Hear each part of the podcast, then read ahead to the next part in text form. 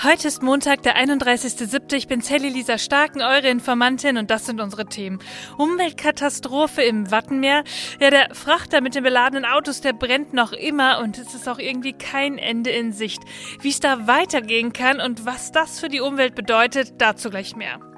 Und dann schauen wir uns mal den Parteitag der AfD vom Wochenende an. Die haben nämlich ihren Spitzenkandidaten für die Europawahl auserkoren, Maximilian Krah. Ja, nur wusstet ihr, dass der Typ nicht nur rechtspopulistisch unterwegs ist, sondern auch der Date-Doktor der Partei ist? Das ist gleich Thema. Und zum Schluss, da sprechen wir noch über die Misere der Grünen und ihre schlechten Umfragewerte und wie es die deutsche Frauenfußballmannschaft noch ins Achtelfinale schaffen kann. Los geht's! Die Informantin. News erklärt von Sally Lisa Stark. Ihr Lieben, als ich heute Morgen auf den Kalender geschaut habe, da habe ich mich ein ganz klein wenig erschrocken. Heute auf den Tag genau gibt es seit einem halben Jahr die Informantin. Das ist doch irgendwie kaum zu glauben, oder? Seit sechs Monaten bekommt ihr hier dreimal die Woche die aktuellen News fix und einfach erklärt. Und ich finde es einfach so toll, dass ihr ein Teil davon seid. Und ich sage danke fürs Zuhören. Danke, dass ihr mir die Chance gebt, gehört zu werden und wir gemeinsam etwas mehr Informationen ins Land bringen. Ja, und jetzt seid natürlich ihr dran. Schreibt mir doch mal, wie lange seid ihr schon dabei? Hört ihr den Podcast von Anfang an? Seid ihr vielleicht auch jetzt neu drauf gestoßen? Und was gefällt euch besonders? Und was vielleicht auch nicht so? Und ganz wichtig, was wünscht ihr euch? Ich freue mich wirklich, wirklich, wirklich über jede Nachricht von euch. Über Instagram, LinkedIn, Mail, ist ganz egal, so wie ihr mögt. Aber jetzt starten wir wieder, wie gewohnt, mit den News. Ja, wir haben ja schon am Freitag über den brennenden Frachter in der Nordsee gesprochen und ich finde es irgendwie immer noch ziemlich gruselig. Das ist so ein riesiges Schiff mit 3800 Autos im Frachtraum und das Schiff, das liegt jetzt im Wattenmeer kurz vor der Insel Terschelling und da brennen die Autos immer noch vor sich hin. Und wenn es sinkt, dann wäre das eine riesige Naturkatastrophe. Tausende Tonnen Schweröl und Autos im Wattenmeer. Ich mag mir ehrlich gesagt gar nicht ausmalen, was das bedeutet, was das für Konsequenzen haben kann. Löschen kann man das nicht so richtig, denn die gewaltigen Mengen Wasser, die könnten dazu führen, dass das passiert, was man nicht will, dass das Schiff kentert und sinkt. Und es gibt da leider auch immer noch keine guten Neuigkeiten. Es sollte erst am Wochenende abgeschleppt werden, raus aufs offene Meer, damit es dann da ausbrennen kann. Aber das hat nicht geklappt. Es ist wohl zu windig dafür und es steigt viel zu viel Rauch empor. Ja, und es wird wohl auch die nächsten Tage so bleiben. Es sind Rettungsteams die ganze Zeit im Einsatz, die das Schiff beobachten und immer wieder stabilisieren. Das Feuer, das soll wohl seit Freitag Freitag ein bisschen kleiner und auch schwächer geworden sein, aber es wütet eben immer noch. Und die Frage ist doch einfach, wie lange kann so ein Frachter das aushalten, ohne auseinanderzubrechen? Und durch die hohen Temperaturen könnte das Material irgendwann schwach werden. Meeresbiologe Thilo Mark, der erklärt uns jetzt mal, was das Sinken für fatale Folgen hätte.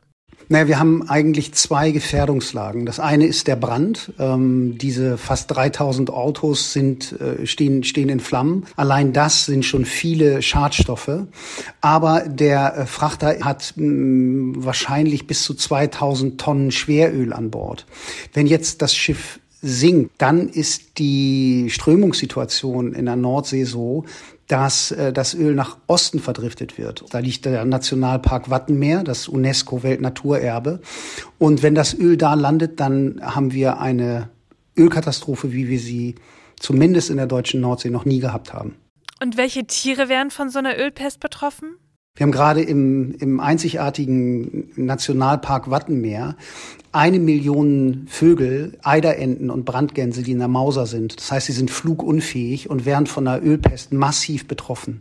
Mm, das Zweite ist, dass jetzt auch die großen Bestände an arktischen Wartvögeln einziehen in den Nationalpark Wattenmeer. Wenn die betroffen wären von einer Ölpest, dann sprechen wir nicht von Zehntausenden, sondern Hunderttausenden Vögeln, die tatsächlich die Konsequenzen tragen müssten. Ja, und wie erholt sich die Natur von so einer Katastrophe und was gibt's da jetzt für technische Möglichkeiten?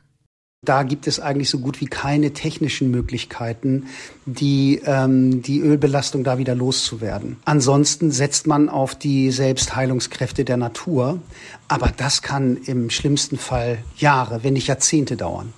Die Frage, die ist doch, wie man sowas in Zukunft verhindern kann. Zum einen auch in der Schifffahrt nicht mehr so viele fossile Brennstoffe einsetzen. Da braucht es ja auch nachhaltige Alternativen, aber auch das Risiko minimieren.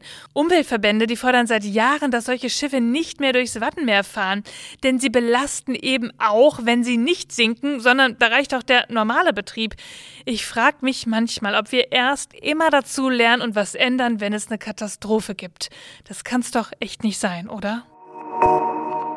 Am Wochenende, da gab es den AfD-Parteitag zur Europawahl. Die ist ja schon wieder nächstes Jahr. Alle fünf Jahre können wir das Europäische Parlament wählen und die Parteien, die stellen dann ihre Spitzenkandidatinnen auf. Und ihr könnt euch vorstellen, die AfD, die hat ja gerade richtig Oberwasser wegen ihres Umfragehochs, wegen der Sonntagsfrage. Und den ersten Widerspruch, den ich da ehrlich gesagt sehe, ist, die AfD, das ist eine europafeindliche Partei und die will jetzt nach Brüssel und Straßburg, ja, wahrscheinlich um Politik zu verhindern. Wir schauen uns das jetzt mal näher an, denn man muss ja einfach wissen, was die da vorhaben und welche Person sie zur Wahl aufstellen, denn sie sind offensichtlich alles andere als gemäßigt. Sie sagen es selbst über sich, eher ein bisschen völkisch und rechts, aber wen wundert das eigentlich noch ernsthaft? Also tauchen wir mal ein in diesen Parteitag der Extraklasse. Klasse. Die Europawahl, das ist ja eine Listenwahl. Das bedeutet, dass eine Partei eine Liste erstellt und die können wir dann am Wahltag wählen. Und dann kommen die Kandidaten nach der Reihe ins Parlament entsprechend der Prozente, die die Partei hat. Und die AfD, die sieht sich ja gerade auf diesem Höhenflug und denkt, ja, wir kriegen auf jeden Fall 20 Leute rein. Für ganz Deutschland gibt es gerade übrigens 96 Abgeordnete im EU-Parlament. Die AfD, die sitzt da bislang mit neun Leuten drin und sie will sich jetzt mehr als verdoppeln. Ja, und diese Liste, die dann da beschlossen werden muss, die wurde jetzt am Wochenende aufgestellt. Angeführt durch Maximilian Krah. Der Name, der wird den meisten wahrscheinlich unbekannt sein. Wir schauen uns den jetzt mal ein bisschen an. Jetzt kommt die AfD und sagt, kein Klima, sondern Wohlstand. Kein Gender, sondern Familie. Keine Einwanderung, sondern Volk. Und kein Krieg, sondern Frieden. Hä? Kein Klima, sondern Wohlstand, kein Gendern, sondern Familie. Was setzt er denn hier in den vermeintlichen Widerspruch? Naja, eure Ohren, die sind ja durch den Podcast geübt. Ihr merkt den Populismus. Erstmal zwei Sachen gegeneinander stellen, als müsste man sich entscheiden. Komplexe Themen wieder unterkomplex erklären. Parolen, die sich jeder merken kann und mitnehmen kann für den nächsten Stammtisch. Ja, Emotionen schlagen Argumente. Aber können wir so unser Zusammenleben wirklich organisieren? Na, wahrscheinlich nicht und das wissen wir auch alle. Aber der Maximilian Krah, der denkt das und der erzählt das eben auch. Und er ist bekannt als Freund von Björn Höcke. Ihr wisst, das ist der rechtsextreme Parteichef aus Thüringen, der gerne mal den Holocaust relativiert. Die Kandidatur wurde also aus dem rechtsextremen Lager unterstützt. Leute, die Europa abschaffen wollen. Und Krah, der ist gerade auch schon Abgeordneter im EU-Parlament und er hat da schon für einigen Ärger gesorgt. Er gehört da nämlich der rechtsnationalen Fraktion Identität und Demokratie an. Und im Präsidentschaftswahlkampf in in Frankreich, da hat die Fraktion Marine Le Pen unterstützt, was naheliegend ist, denn ihre Partei, die gehört auch zu dieser Fraktion. Ihr wisst, das ist diese blonde Dame aus Frankreich, die immer so ein bisschen lieb winkt, aber ansonsten rassistische und rechtsextreme Äußerungen von sich gibt. Ja, doch der Maximilian Krah, der hat sich gedacht, hm, die unterstützen den jetzt, sehe ich anders, die ist mir irgendwie nicht rechts genug. Ich unterstütze öffentlich die Partei vom rechtsextremen Eric Zemmour und der steht für ein gänzlich katholisches Frankreich mit keiner anderen Religion und geschlossenen Grenzen. Wen wundert's? Wir kennen den Rest, ehrlich gesagt. Ja, und dann hat Krah auch noch so ominöse Verbindungen zu China, zu russischen Hardliner, die den Krieg in der Ukraine befeuern. Und dann taucht der Typ auch öfter mal im Verfassungsschutzbericht auf. Zum Beispiel mit solchen Aussagen. Die Flüchtlingskrise, das ist eine Umvolkung und orientalische Landnahme. Und das Gefährlichste an ihm, er sagt solche Sätze nicht cholerisch wie Trump zum Beispiel, der immer schreit und rot wird, sondern er macht das mit Manieren und immer mit so einem charmanten Lächeln auf den Lippen. Für mich ist er der Wolfs im Schafspelz und im nächsten Frühjahr, da wird er ja die Straßen mit diesem Lächeln schmücken. Und deshalb müssen wir wissen, wer er ist und was er will und auch was die AfD will. Und ich habe dann noch so ein kleines Fundstück für euch. Hören wir mal rein. Jeder dritte junge Mann hatte noch nie eine Freundin. Du gehörst dazu, schau keine Pornos. Wähl nicht die Grünen. Geh raus an die frische Luft. Steh zu dir. Sei selbstbewusst. Guck geradeaus. Und vor allem, lass dir nicht einreden, dass du lieb, soft, schwach und links zu sein hast. Echte Männer sind rechts. Echte Männer haben Ideale. Echte Männer sind Patrioten. Dann klappt es auch mit der Freundin. Na, klingelt's? Macht mal auf, denn vor der Tür steht euer persönlicher Date-Doktor der AfD mit den besten Flirt-Tipps von gestern, vorgestern und vorvergestern. Sowas habe ich seit den 30er Jahren nicht mehr gehört. Sagt nicht, ich hätte euch nicht gewarnt. Naja, und jetzt geht's weiter im Gänsemarsch der AfD. Wir müssen eine Festung Europa bauen. Wir brauchen die Festung Europa zum Schutz unserer Heimat. Und das machen wir gemeinsam mit unseren europäischen Partnern, liebe Freunde. Das war Alice Weidel, Vorsitzende der AfD, dass Europa seine Grenzen ganz dicht machen soll, eine Festung werden soll. Ja, darin waren sich irgendwie alle einig. Obacht auch hier wieder der Populismus. Zitat zum Schutz unserer Heimat. Ja. Worin sie sich aber nicht einig waren, ob sie Europa nun ganz abschaffen wollen oder bloß verändern wollen. Und das erklärt der Rechtsextremismusforscher David Begrich in der Tagesschau so, Zitat, Innerhalb der AfD sagt eine Strömung des politischen Fundamentalismus, wir müssen uns von der EU und auch von der NATO abwenden. Letztendlich geht das gegen die Westbindung. Man favorisiert ein neutrales Deutschland, das sich eng an Russland anbindet oder gar anbiedert. Vor allem der völkisch-nationalistische Flügel in Ostdeutschland vertritt diese Position. Sie ist aber in der gesamten Partei derzeit nicht mehrheitsfähig, denn das Personal im Westen ist von der Westbindung geprägt. Noch pendelt die AfD also zwischen erstmal mit Reformversuchen und sofort sofort austreten hin und her. Ja, nächste Woche wollen sie dann auch ihr Wahlprogramm beschließen und das wird dann natürlich höchst interessant, weil sie müssen eine Entscheidung treffen. Sie müssen sich für den Weg entscheiden und mit der Kandidatenaufstellung ist klar, so rechts wie jetzt war die AfD noch nie. Ich bin wirklich sehr gespannt, wie sie den innerparteilichen Konflikt lösen wollen. Schaut hin, denn man muss wissen, wofür diese Partei steht. Nicht, dass jemand sagen kann, ich habe das alles nicht gewusst. Leute, ich habe wirklich Sorge, dass eine Politik der AfD und anderer rechter Populisten uns gefährdet. Unser Wohlstand, unsere Freiheit und auch unsere Zukunft. Wie geht's euch damit? Und jetzt auch an alle AfD-Sympathisanten, weil ehrlich gesagt, die tummeln sich in letzter Zeit auch ganz schön oft bei mir. Bringt doch bitte mal ein rationales Argument und schreibt mir nicht einfach nur trotzige und rotzige Nachrichten. Davon habe ich wirklich genug. Bleiben wir mal bei den Umfragewerten. Wir reden ja viel über die AfD und auch über die CDU und was der März gerade so treibt. Und das liegt aber auch einfach daran, weil da gerade so viel passiert und weil sie für so viele Schlagzeilen sorgen. Heute schauen wir aber mal auf die andere Seite, zu den Grünen.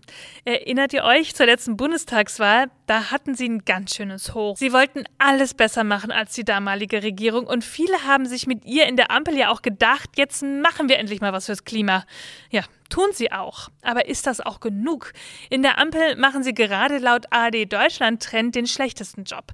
Die Zustimmungswerte sind im freien Fall. Vor allem im Bereich Wirtschaft sagen viele, da hat die Partei nicht so viele Kompetenzen. Und bisher gelingt den grünen PolitikerInnen, die sich in vielen Talkshows ja auch der Kritik stellen, irgendwie gar nicht so richtig der Befreiungsschlag. Sie räumen manchmal ein, dass sie das zu spät erkannt haben, dass sie manche Menschen nicht mitgenommen haben oder überfordern. Sie sagen, es tut ihnen leid und sie versuchen auch ihre Entscheidung zu erklären, aber das beeinflusst die Stimmung im Land irgendwie kaum. Und dabei geht es ums Heizungsgesetz und dass auch gerade die Opposition mit dem Gedanken spielt, ja, also die Grünen, das ist eine Verbotspartei. Denkt mal an Markus Söder, der führt das Ganze ja fast jeden Tag vor. Und Ricarda Lang, Vorsitzende der Grünen, die war gestern auch im Sommerinterview der ARD.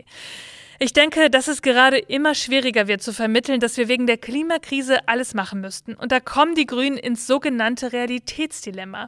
Auf der einen Seite besteht eine Regierung halt immer aus Kompromissen und die müssen die Grünen eingehen und enttäuschen damit ihre eigenen WählerInnen. Und auf der anderen Seite propagiert die Opposition, dass die Grünen nur verbieten wollen und heizen damit konservativ denkende Menschen auf. Es ist natürlich nicht so einfach, wie ich es jetzt gerade dargestellt habe, das ist ja klar, aber es ist ein Anfang einer Erklärung, der auch bedeutet, bedeutet, dass Politik im Ganzen mehr reden muss, mehr sachliche Erklärungen liefern muss, Antworten auf Parolen gegen rechts finden muss.